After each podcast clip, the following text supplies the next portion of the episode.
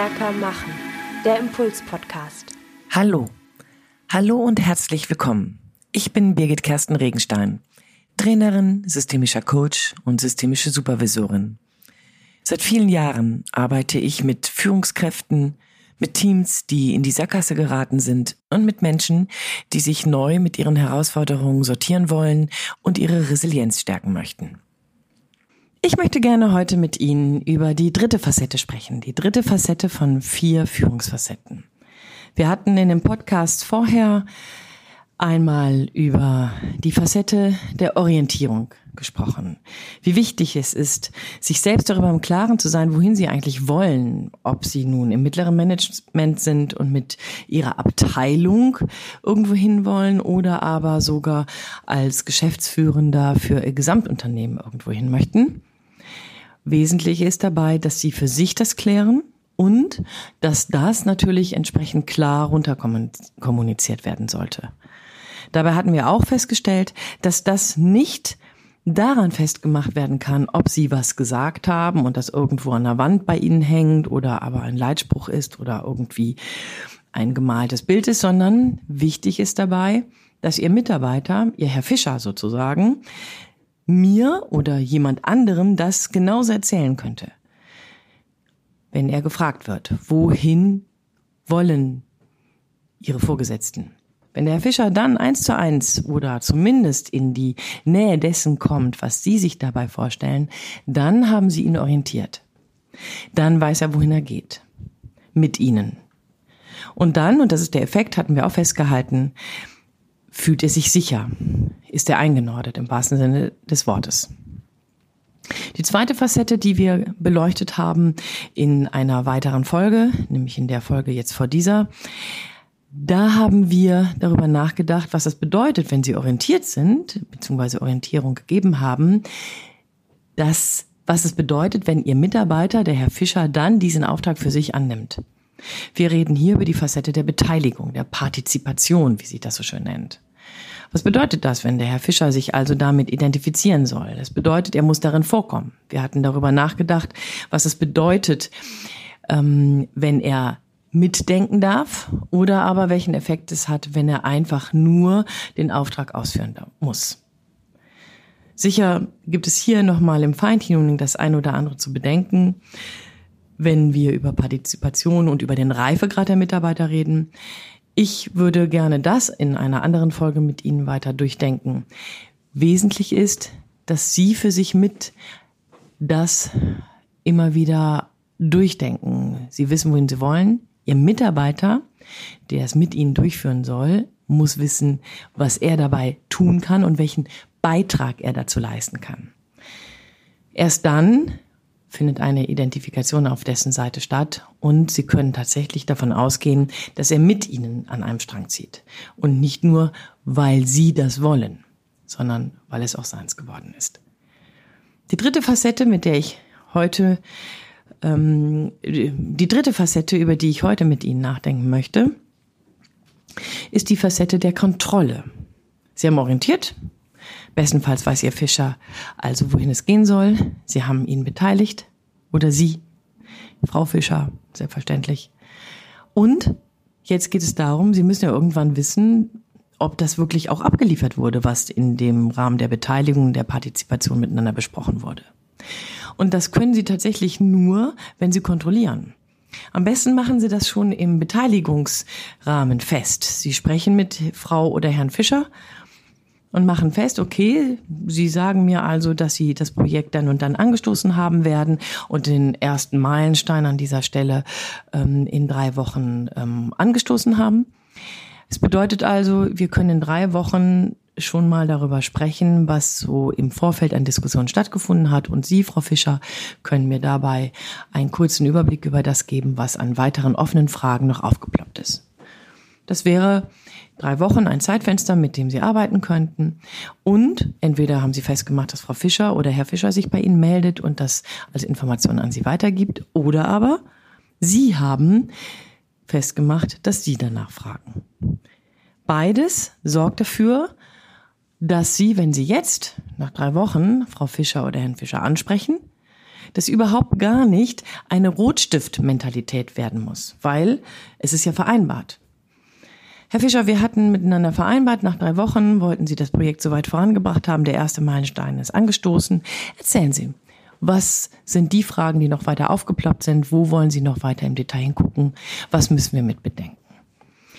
Seine Kontrolle, ohne dass ein Fehler stattgefunden hat oder irgendetwas negativ aufgeploppt ist, sondern Sie sich einfach nur vereinbart haben, um den Prozess im Laufen zu halten. An dieser Stelle glaube ich ganz fest daran, dass Kontrolle genau so gemeint ist, nämlich ihre Mitarbeiter so oft wie möglich dabei zu erwischen, dass sie es gut machen, dass sie es richtig machen. Denn nach drei Wochen, wenn nichts Negatives aufgefallen ist, wird es gut sein können, dass Herr oder Frau Fischer ihre Aufgabe richtig gemacht hat. Und wenn Sie dann hingehen und über diese Aufgabe sprechen, werden Sie Gelegenheit haben, Herrn oder Frau Fischer zu wertschätzen. Die Arbeit, die Sie beobachten, können Sie dabei dann tatsächlich loben oder aber, weil Sie es bemerken, eben wertschätzen. Hier bedarf es drei wesentlichen sogenannten Masterdisziplinen von Führung. Sie müssen nämlich ein Master in Beobachtung sein. Das heißt, ihren Mitarbeiter im Blick halten.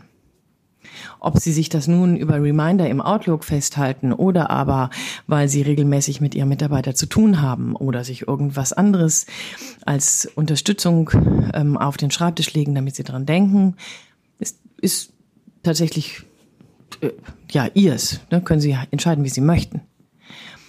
Die Masterdisziplin beobachten bedeutet, dass sie ihre Mitarbeiter im Blick behalten und Veränderungen oder aber auch gute Performance sehen.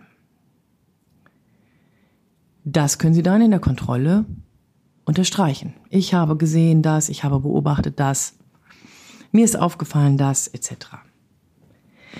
Die zweite Masterdisziplin, die an dieser Stelle eine große Rolle spielt, ist die Masterdisziplin des Zuhörens. Wenn Sie nämlich in der Beteiligung von ihrem Mitarbeiter, dem Herrn Fischer oder der Frau Fischer, signalisiert bekommen haben, dass da Selbstzweifel bestehen oder aber zögern oder aber vielleicht für ihr eigenes Empfinden ein zu großes Selbstvertrauen, können sie genau über diese Masterdisziplin im aktiven Zuhören schon das eine oder andere benennen. Hm, ich habe, bei mir kommt an, Frau Fischer, dass Sie hier etwas zögerlich die Aufgabe übernehmen und dabei sich überlegen, ob es wirklich für sie leistbar ist, es in drei Wochen zu schaffen. Was hindert sie daran?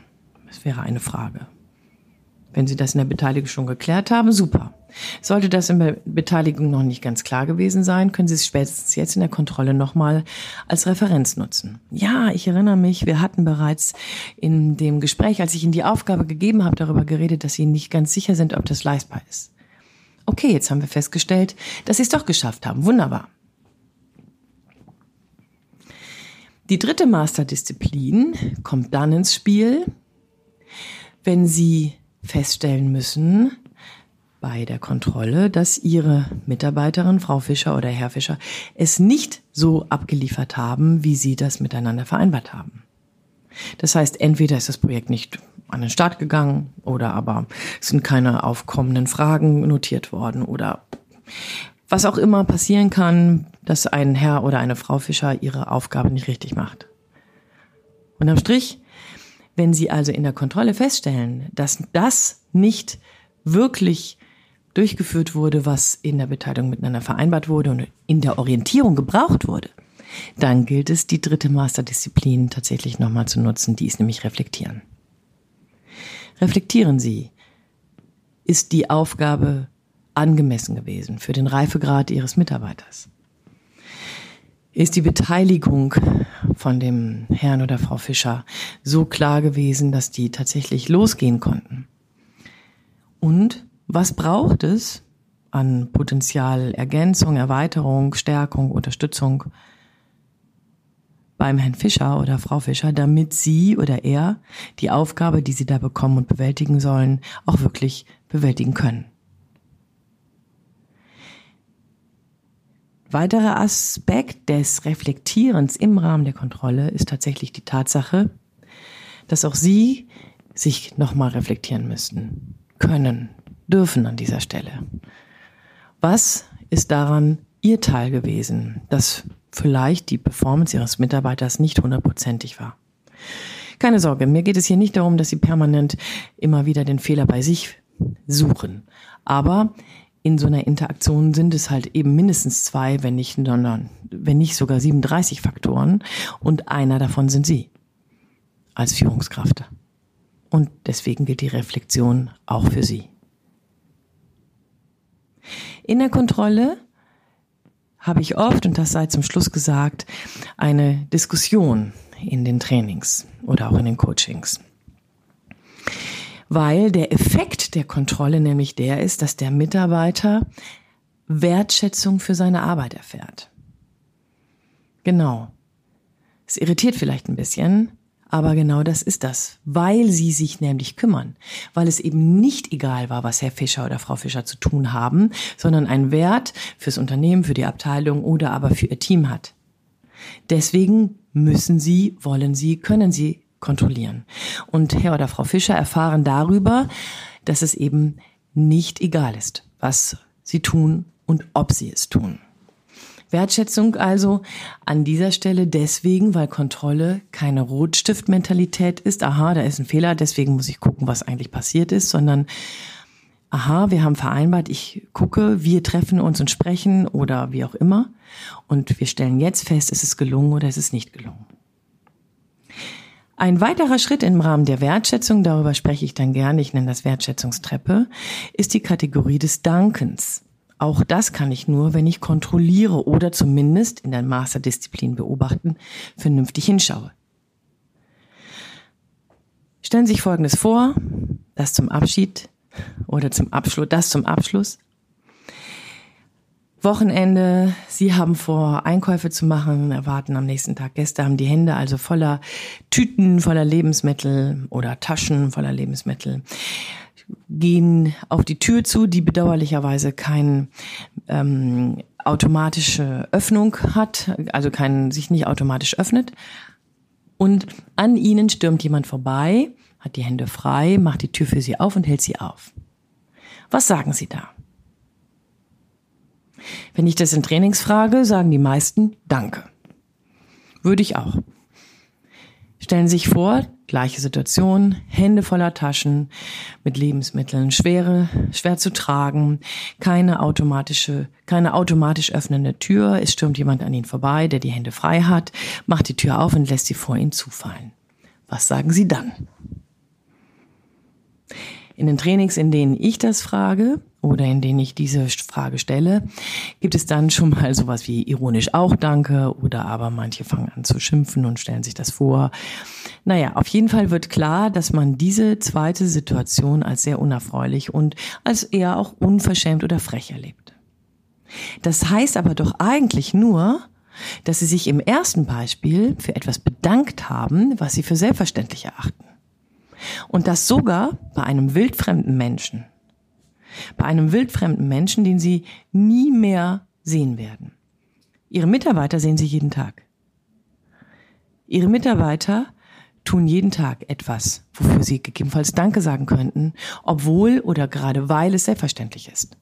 Danke, dass du den Kaffee mitgebracht hast. Danke dafür, dass du schon den Raum vorbereitet hast. Ach, Dankeschön, ich habe gesehen, die Präsentation ist einen Tag eher fertig geworden. Super. Danke dafür, dass jenes oder dieses passiert ist. In den Feedbacks von Teilnehmenden, mit denen ich daran gearbeitet habe, gibt es dabei immer wieder die Beobachtung, wenn sie das angefangen haben, in ihrem Team nach und nach dann zu leben, dass sich deren Atmosphäre verändert hat. Und das glaube ich fest.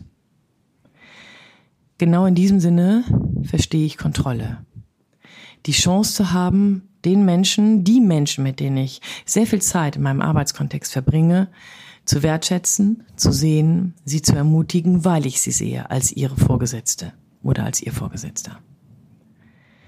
In diesem Sinne wünsche ich Ihnen viel Spaß beim Kontrollieren ohne Rotstift.